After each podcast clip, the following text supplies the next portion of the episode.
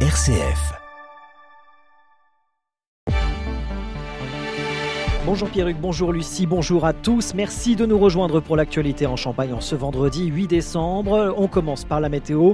Selon Météo France, un temps toujours aussi nuageux, bien couvert, avec pas mal de brouillard ce matin. Soyez très vigilants si vous prenez la route. Côté Mercure, 6 à 7 degrés au lever du jour. Il fait un peu plus doux par rapport à hier. Pour cet après-midi, nous aurons 9 degrés dans le Pertois, l'Abri et l'Argonne, et 10 degrés dans le nord de l'Aube et le Vignoble.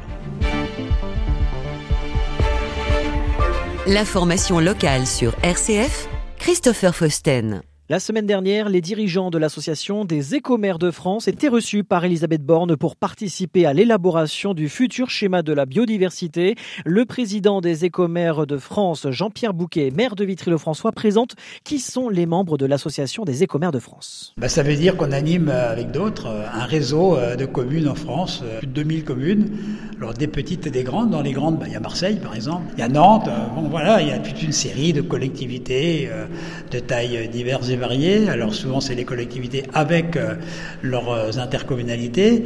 Et donc euh, ce sont des communes qui sont en pointe sur le développement durable. C'est un mouvement qui a été lancé il y a 30 ans. Hein, et donc aujourd'hui, tout le monde parle d'écologie et on fait partie de ceux qui font les opérations, voilà.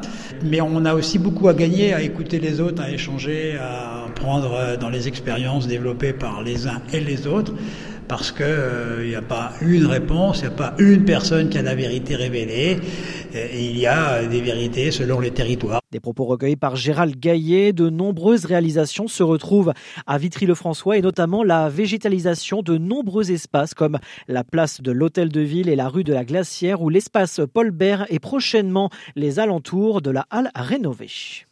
Clément Beaune, ministre délégué chargé des Transports, se rendra à Romilly-sur-Seine ce midi pour la cérémonie de lancement des travaux préparatoires du chantier d'électrification de la ligne ferroviaire entre Nogent-sur-Seine et Troyes.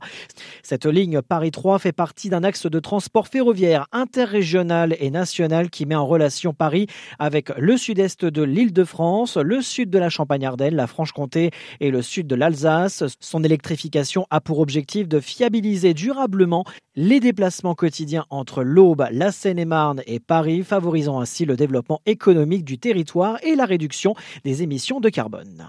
Diocèse, chaque année, à l'occasion de la fête de l'Immaculée Conception, des milliers de chrétiens se préparent à célébrer la fête du 8 décembre pour dire merci Marie. C'est le cas à Montmort-Lucie avec les paroissiens qui ont souhaité marquer cet événement ce soir 20h avec une veillée de prière à l'église de Montmort. Ce dimanche, fête de la lumière de Bethléem de 14h15 à 18h30 en la collégiale Notre-Dame de l'Assomption de Le programme complet à retrouver dans votre magazine Vitamine C. Fin de cette édition, intéressons-nous désormais aux festivités de Noël à Vitry-le-François avec Gérald Gaillet et son invité Anna Réolon.